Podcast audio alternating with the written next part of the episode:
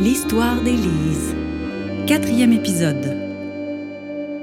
Là, avec la ménopause, je moins de libido qu'avant. Hein, pour trouver assez d'énergie pour faire l'amour oral à mon chum, faut que je sois en forme. Parce que moi, je pourrais vivre sans sexe à cette heure. Tu sais, après que j'ai eu les enfants, ça a tellement changé. J'ai été trois ans sans dormir. Alors, ça a changé notre vie sexuelle pas mal. Donc, quand je suis en forme et que j'ai vraiment envie, je peux tout faire. Quand je suis 7 sur 10, c'est comme, euh, regarde, euh, non, ça rentre pas dans mon horaire. Des fois, mon chum et moi, on est dans un échange affectueux, puis parfois, ça peut se terminer en relation complète. Je sens que c'est plus lui qui en a besoin. Puis c'est correct. Je me laisse entraîner là-dedans, puis c'est plaisant. Puis ça détend. Mais ça n'a rien à voir avec ma trentaine. Jusqu'à 45 ans, je pouvais être assez intense. Intense et créative. Maintenant, c'est plus euh, la tendresse. Mais je sais que mon chum a besoin de plus que ça. Et je suis consciente que je vais travailler sur moi à ce niveau-là. Je suis allée voir une conférence de Michel Moreau, le spécialiste en hormonothérapie au Québec. Elle disait C'est normal que votre libido baisse si vous arrivez à la ménopause, mais c'est aussi important de garder une vie sexuelle active. C'est normal que vous ayez moins d'envie de sexe et que quand vous avez un échange affectueux avec votre mari, oups, il réussit à vous avoir. Laissez-vous attendrir et quand vous êtes bien, votre corps est en confiance et détendu. C'est tout à fait normal qu'il ait envie de plus par la suite. L'important, c'est de rester actif sexuellement. Parce que si vous délaissez la sexualité, c'est fini. C'est pas bon pour votre vie de couple. C'est pas bon pour votre santé. C'est pas bon pour personne. Alors moi, j'ai commencé les hormones bioidentiques pour m'aider à trouver une certaine libido. Enfin, la ménopause m'a pas mal amanché. Je dormais plus, je n'avais plus de libido, j'avais des sautes d'humeur, j'ai l'impression que c'est tout mon passé féminin qui est remonté. Tout ce que je n'avais pas encore réglé est remonté à ce moment-là. Quand j'ai quitté la maison familiale, il y a eu une phase où je n'ai pas eu envie de parler à ma mère. Ça m'a pris une couple d'années avant d'apprécier ce qu'elle était. Pour ma mère, Parler du passé, c'était des vieilleries. Alors, on n'a jamais vraiment revenu sur mon enfance ou mon adolescence. Quand je n'allais la voir, avant qu'elle meure, elle me disait souvent J'aime quand tu viens me voir. J'aime rire avec toi. C'était une femme ouverte et très cultivée.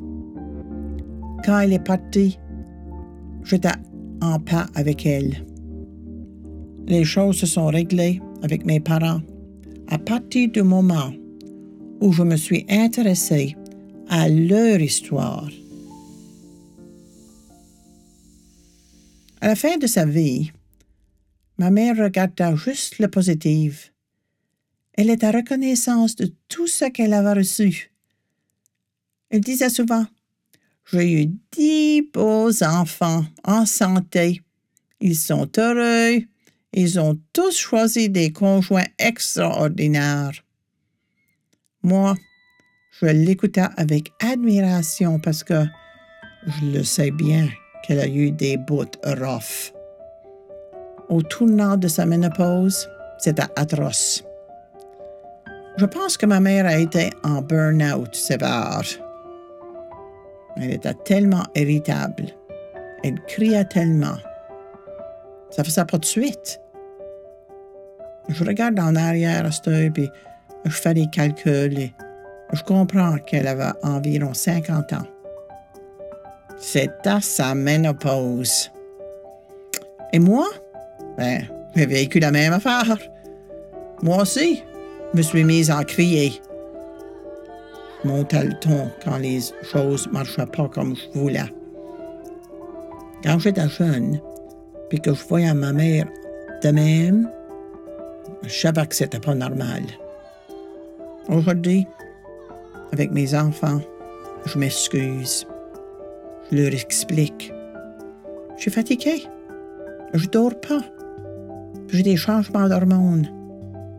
Ça passe mieux parce qu'ils comprennent. Puis je n'ai pas dix enfants non plus. J'en ai deux.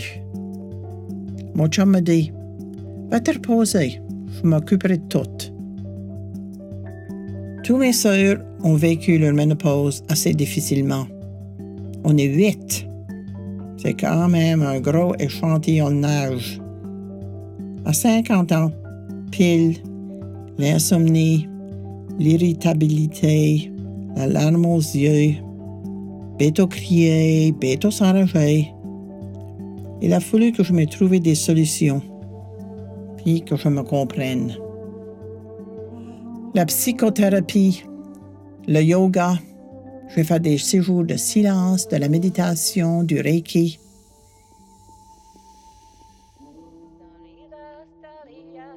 Me ressourcer dans la nature, c'est important pour moi.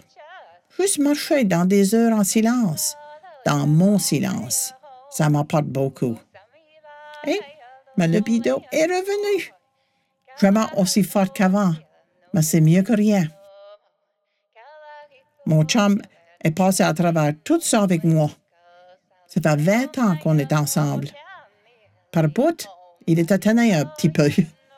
Mais je lui disais, euh, je le sais que je file pas. Mais je travaille sur moi. Puis, euh, je le sais que ça va passer. Ma mère a eu ça. Ça va passer. Puis moi, je lâche pas. Tu sais, en 20 ans, tu peux pas t'attendre au paradis terrestre tout le temps. Il a fallu que j'apprenne que les chicanes, ça fait aussi partie des relations et de l'évolution d'un couple.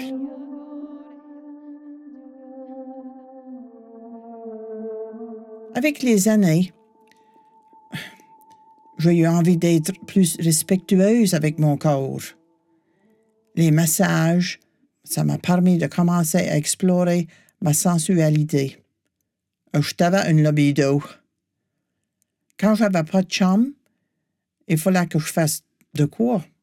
C'était quasiment insupportable. Je faisais beaucoup de sport, j'utilisais un vibrateur, je me masturbais au besoin, quand même assez euh, régulièrement. Même encore aujourd'hui, mon chum voyage. Et quand il ne voyage pas, il joue du hockey deux fois par semaine. Ça fait qu'il y a des fois quand, quand je suis tout seul, je vais monter en ça parce que je peux plus me. plus être dans le bain ou juste avant de m'endormir. C'est quelque chose qui m'aide beaucoup à mieux dormir. J'utilise des huiles, je me masse le ventre, les seins. Je sais que c'est bon, alors j'aime ça prendre ce temps-là pour moi. Je me force pas. Je fais ce qui me tente.